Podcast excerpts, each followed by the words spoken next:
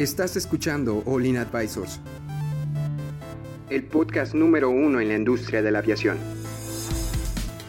Entérate de los eventos y noticias más importantes del sector aeroespacial, en México y en el mundo. Ponte cómodo y sube el volumen que estamos por comenzar.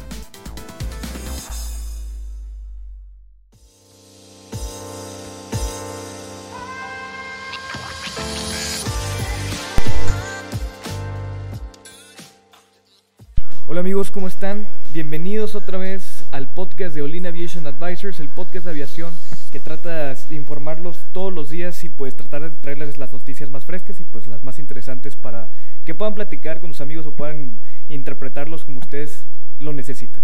Bueno, este, el día de hoy nos acompañan nuestros este, confiables expositores que están aquí como siempre. Cristian, ¿cómo estás Cristian el día de hoy? Hola a todos, muy bien, muy bien, muy contento de empezar la semana con ustedes. Excelente, igual, igual, igual. Ay, una vez, una vez más igual y ya, te la creo, no te creas. Este, ¿y cómo estás Héctor, tú que nos acompañas también el día de hoy? Muy bien, Adrián, gracias por eh, acompañarnos, amigos. eh, una semana más. eh, esperemos que les guste el tema que tenemos preparado para ustedes.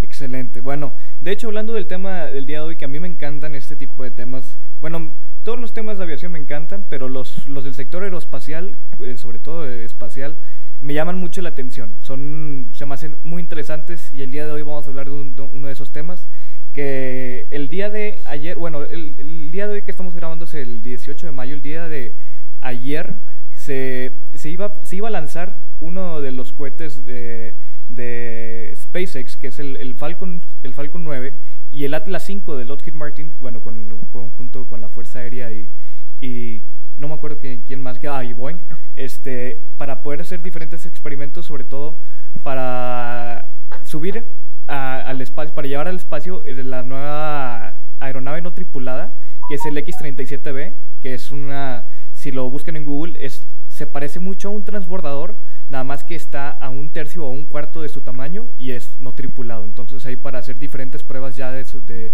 aeronaves no tripuladas en el espacio y hay unos hay otros aparatos confidenciales que no mencionan en la nota y Héctor me podrías recordar qué otras cosas me habías mencionado ahorita que que estaba la NASA poniendo experimentos para aprovechar la vuelta para allá para, para allá arriba Sí, claro que sí. Mira, eh, esto es un, eh, lo está financiando realmente la Fuerza Aérea de los Estados Unidos y algunos otros eh, involucrados, pero dentro de ellos está la NASA. Eh, fue un lanzamiento, pues como tú dices, es más como un transbordador.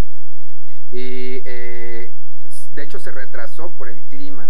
Algunas de las cosas que traían adentro son cámaras de alta tecnología, rada- radares de, de mapeo terrestre. Y déjame encontrar aquí, hace ratito te lo leí. que habías que habías Este, dicho algo de que semillas también para como que Sí, mira. para ver cómo, cómo son afectadas en el, en, la- en el ambiente así sin gravedad o en el espacio. Pues mira, dice que eh, hay, hay mucha información clasificada, no se divulga realmente a detalle cuáles son todas las tareas que cumple este vehículo. Y eh, porque se va a encontrar en órbita, es un, es un vehículo que or- orbital.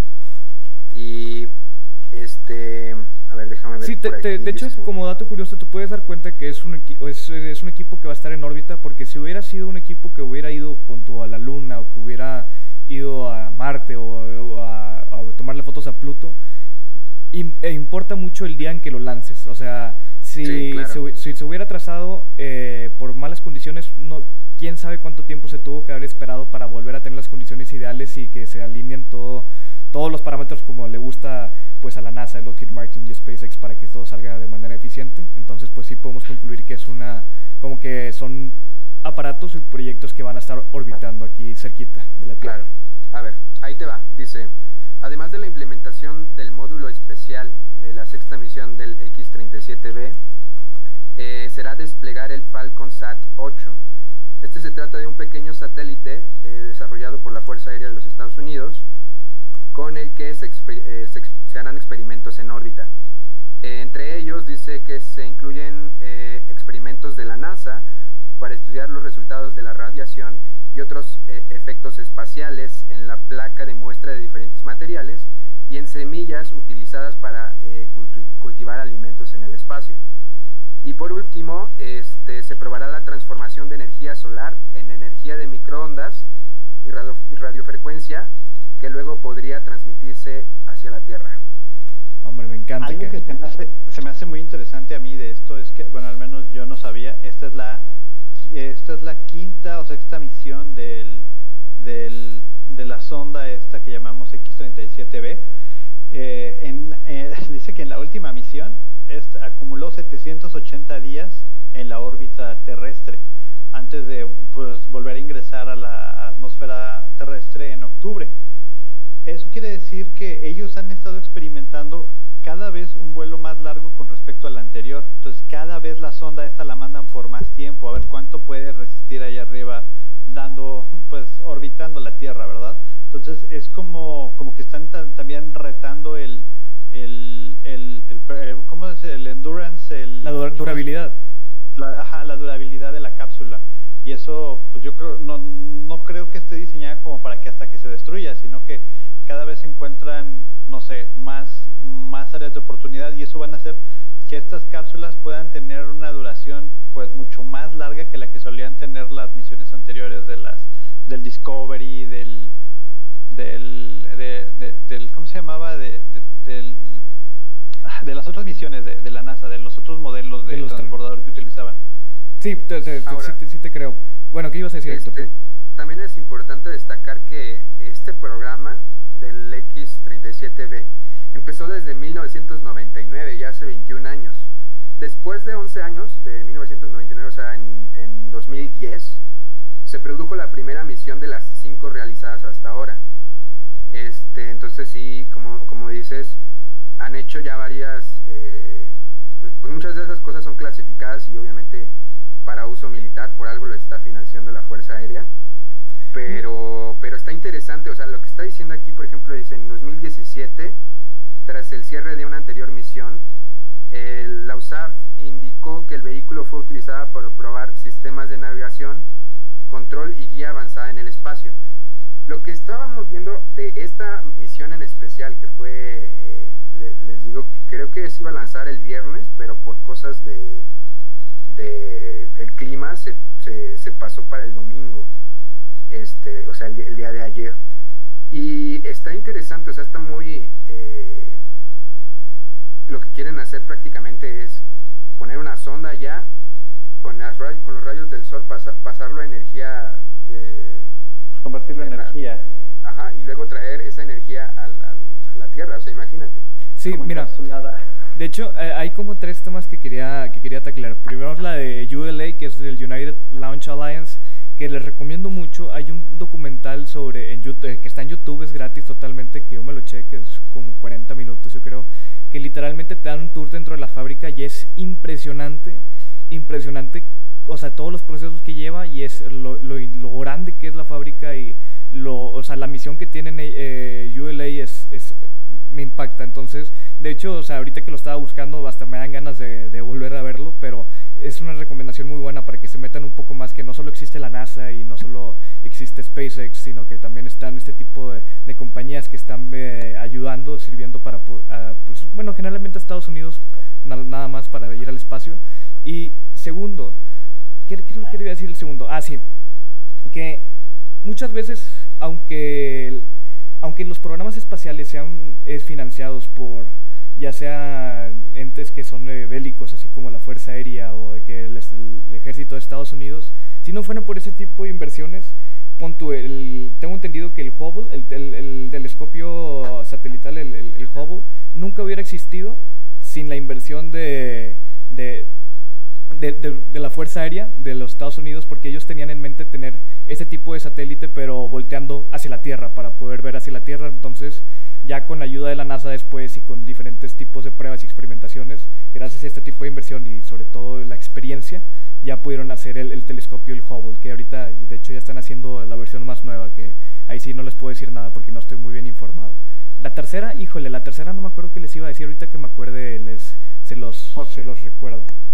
Bueno, entre las cosas que hay que hablar es que eh, se puso como en un transbordador, ¿no? Dice que fue eh, en un Atlas 5 de United Launch Alliance. Este, y y nos estábamos confundiendo con otro evento similar que va a tener SpaceX. Pero me parece, ese también se retrasó, pero me parece que ese va a ser este mañana martes. Mañana martes, sí. De hecho, también, regresando al tema del X-37, ah, mucho de lo que se ha dicho es que es un avión, eh, un avión de dudosa, dudosa, vamos a llamarle, reputación, porque se le ha, dentro de lo que hay aquí es que se ha, se ha puesto en duda los motivos por los cuales se está mandando este avión a, pues, a, dar, a orbitar la Tierra, ¿verdad? Dice que lo que están buscando y se está, dice, se señala que el vehículo es un dispositivo de espionaje diseñado para llevar a bordo sensores experimentales como cámaras de alta tecnología y radares de mapeo terrestre. Sin embargo, pues nada se ha confirmado, solamente es algo que, pues los gobiernos y todo el mundo se pregunta, oye, ¿por qué estás haciendo eso? Ahora, no sé qué tan bien vería Estados Unidos que a lo mejor Corea del Norte mandara una sonda similar.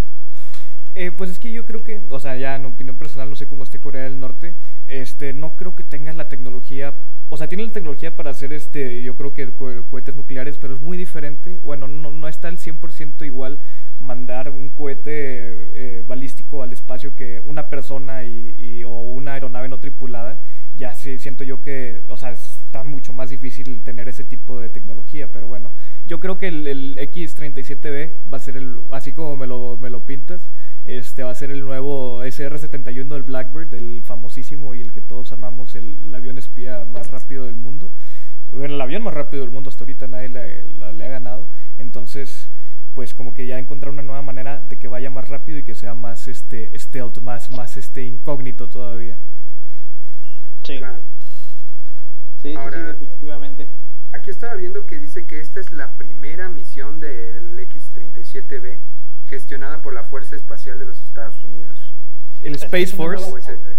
es que es una nueva, es una nueva, es como una, vamos a llamarles una nueva área que le llaman, eh, no, es la, no es la Fuerza Aérea, no es, no es la, no es, la, NASA, no es la militar, no es la, ya ves que es la Navy, la Army, entonces esta es de, yo creo que es de Spacey.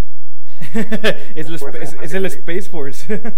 Ajá, sí, sí, sí, sí. O sea, es una, es una nueva pues, división. ajá, división de la parte de, de, de, militar de Estados Unidos. Entonces, pues está interesante, digo, al final vamos a ver cambios y esta gente se está adelantando y, y pues lo que sea que estén haciendo allá arriba, esperamos que sea por el bien de todos. Sí, sobre todo eso. De hecho, escuchaba hay, un científico que, que, la verdad respeto y admiro mucho que se llama este Neil deGrasse Tyson. Muchos lo, lo hayan de conocer.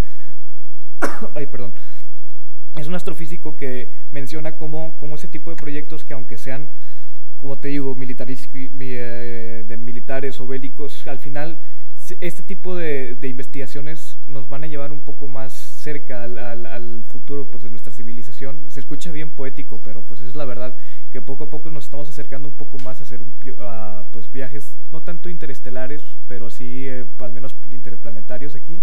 Este, entonces, a mí me emociona y me encanta este tipo de ideas, sea financiado por la persona que sea, porque al final, si el, ejército casi siempre es financia este tipo de proyectos súper locos, pero después de que se dan cuenta que funcionan y las compañías empiezan a ver algún lado de, profit, de, ganancias que pueden obtener haciendo otro tipo de cosas, pero con la misma tecnología, es cuando realmente nos vamos a empezar a mover un poco más del espacio. Pero bueno, a mí ya, ya, se dieron cuenta porque me encantan ese tipo de temas. Oye, y sobre todo yo creo que va a ser eh, uno de los temas que vamos a tener eh, seguido en el, en el podcast, porque este, como hemos visto antes, pues no se hacían tantas misiones porque lo usabas una vez y, ya, ¿no? Pero ahorita, pues ya es muy, ya es común, o va a ser más común todavía, que las misiones sean eh, con, con, cohetes Reusable, que, reutilizables, sí, como lo ha hecho SpaceX ya, ¿no? Yo creo que sí, que SpaceX puso una nueva barra en la, en, en, la competencia como que para que los otros este, diseñadores de cohetes se pongan a, a, o hacer sus cohetes mucho más baratos y y, o bueno, no sé si reusables, pero hacer nada más el vuelo más barato, que porque a las compañías no les importa que sea reusable o no, nada más con que se les haga más barato, por eso SpaceX, los cohetes reusables es mucho más barato nada más regresar, regresarlos y volverlos a utilizar que hacer otro desde cero, entonces... Claro, y sobre todo, no nada más cohetes, ¿eh? porque bueno, este, el X X-37B califica como un avión, avión espacial. Entonces estaba viendo que aquí Boeing, por ejemplo, también está trabajando hace unos años, hace unos meses, en el XS-1 Phantom Express, que es un lanzador con forma de avión espacial de la Agencia eh, de Proyectos Avanzados de la Defensa de los Estados Unidos. Pero bueno, con todo lo que trae ahorita y con esto del COVID, pues ya se ha abandonado el proyecto, ¿no? Entonces dice que tal vez ya Momentáneamente. no a volver a ver. Momentáneamente. Eh, sí, sí, sí. Y dice que hay otros tres. Dice que está el transbordador espacial de la NASA y el Buran soviético. Estos son los únicos tres aviones espaciales hasta ahora, pero también China ya viene diciéndonos desde hace años, desde hace unos 10, 15 años, que están trabajando en un avión espacial. Entonces probablemente ahí es en donde vamos a empezar a ver problemas, este, pues, pues entre naciones, ¿no? Hemos visto, por ejemplo, eh, cómo respondió el presidente de los Estados Unidos con, con los celulares chinos y qué pasó con, este, ¿cómo se llama esta compañía? Xiaomi o Huawei. Huawei. O sea, si pasaba eso con Huawei, cuando lancen este avión y empiecen a hacer sus, sus investigaciones, sus este, proyectos en, la estratosfera, eh, pues no sé, no sé qué vaya a pasar, pero ya, ya, ya está muy próximo. Fíjate que cambiando un poquito, o sea, modificando un poco el enfoque del tema, yo ahorita que decías que China muy probablemente vaya a ser la competencia de, de Estados Unidos, es muy probable sí, pero ya qué tan factible sea que sea, o sea, que realmente esté tan cerca de Estados Unidos, ya no sé qué creer, porque últimamente tan solo eh, me, he dado cuenta en esta pandemia que, que, China va a tratar de hacer lo que sea para tratar de salir mejor que Estados Unidos, a veces hasta mentir, decir que tener datos diferentes. No digo que sean unos, o sea, que sean mentirosos nada más que los datos no concuerdan, entonces puede que sí se estén acercando poco a poco al, pues al gigante de la industria que es, esta, es Estados Unidos, pero qué tan cerca estén ya no, sí, no sabría qué decirte si en pocos años o realmente si les falte todavía. De hecho, hasta me puso en duda ese tipo de, situaciones en cómo vaya a ser la compañía hasta coma aquí por el estilo. Pero bueno, ya son opiniones personales estas. No, pues va, o sea, el tema, el tema está abierto y va, va, a venir cómo se, en cómo se incluso se regula, porque la parte de espacio pues, no tenemos no tenemos la sociedad de la, sociedad internacional de, regulación del espacio. sí, sí hay, sí hay leyes espaciales, ¿eh? sí, hay, leyes espaciales, o sea, eh, de hecho, las leyes espaciales empezaron porque la competencia de Rusia y Estados Unidos en llegar a la Luna, como que se o sea, la razón por la que Estados Unidos no es dueño de la Luna es por las leyes espaciales, si no la bandera de Estados Unidos en la Luna ya sería propiedad de Estados Unidos. Pero aplica como aguas internacionales, ¿no? Ahora sí me tendría que echar un clavado para verlos, pero lo pueden buscar como leyes internacionales, leyes del espacio o por el estilo, y de ahí se van a encontrar. No son muchas, pero sí te viene explicado básicamente en qué consiste y te puedes dar una idea de cómo va a funcionar. Porque una, una cosa que me gustó mucho es que se crearon estas leyes para evitar crear aquí una división como los países y tratar de ir a explorar el espacio como una, como una humanidad y como una civilización, una civilización y no como un país. Bueno, antes de terminar el tema, eh, aquí estoy revisando eh, dentro de los aviones espaciales que, que, se están desarrollando. Dice que el próximo avión espacial que veremos en servicio será la versión de carga del Dream Chaser. Dice que eh, se ha anunciado que eh, la NASA eh, está haciendo un vehículo de carga eh, que se llamará Tenacity o Tenacidad. Es un avión similar en forma a los transbordadores espaciales, y aunque es como un cuarto del tamaño, o sea, de hecho, puede que sea este, el que estamos viendo que, con el que hicieron el X-37B, puede que sea este. Como que el mismo fuselaje. Ajá, dice que es como el transbordador, pero un cuarto del tamaño. Es que bueno, ya cuando hablas de, de, de, de, fuselajes parecidos es porque muy, se dieron cuenta con el transbordador que es la manera más eficiente de tener una, una aeronave que, que, ¿cómo se puede decir? Que, que pase del de, estado de, que en el espacio donde no hay oxígeno, digo, no, no hay atmósfera, y pase a la, a la atmósfera de la Tierra, pues de una manera que lo pueda aguantar y que pueda ser maniobrable y a esas velocidades, es muy probablemente que se vayan pareciendo muchos al transbordador por las pruebas que ya se hicieron y pues la aerodinámica que tienen y los beneficios, pero varían tantito, nada más que sí se van a aparecer todos. Pero, o sea, con lo que hemos visto y lo que hemos leído, el enfoque que veo que, están tomando es eh, de carga. O sea, no nada más llevar cosas, sino traer también. En este caso, pues traer energía. Pero ¿qué sigue? ¿Minería? O sea, ¿por qué están pensando en tantos? Pues yo, pues yo creo que sí, o sea, realmente, o, incluso Héctor, a lo mejor es, pues a lo mejor hacer, hacer colonias fuera, ¿no? Y, y poder regresar a todos en un supertransporte, o sea, hacer como un puente. Y tiene sentido, porque no sé si vieron hace como dos días, salió una noticia igual, de que Tesla, otra compañía de Elon Musk, y que está muy relacionada con SpaceX, puede que se empiece a dedicar también a la minería. Probablemente empiece aquí en la Tierra y después veamos algunas otras aplicaciones. Pero ese ya era un, grito cantado, o sea, ¿de dónde va a sacar tantas baterías Tesla? Pues le tiene que pegar al litio y para poder abaratar el tema del litio, pues necesita dedicarse a la minería. Si es que no llega el grafeno antes, Cristian. Mm. el, grafeno puede que esté más cerca de lo que parece. Oye, o, si no es que Minera México quiebra primero, pero bueno, averigüen en nuestro siguiente podcast. Claro que sí, ya, porque ya nos estamos pasando un poco del tiempo y ya este, nos emocionamos de más. Amigos, muchas gracias por acompañarnos el día de hoy, espero que les haya gustado el tema. Si les gusta este tipo de temas espaciales también, pues por favor háganoslo saber y se los prometemos que vamos a enfocarnos también un poco más en este tipo de temas que a mí me encantan.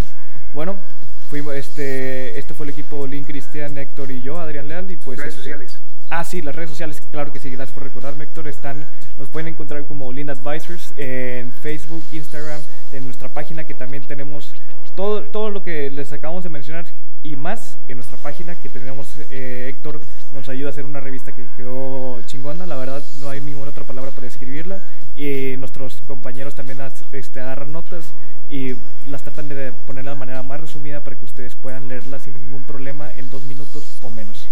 Bueno, este, si ya no hay nada más que decir, muchas gracias por acompañarnos y nos vemos mañana. Adiós. Bye. Bye, bye.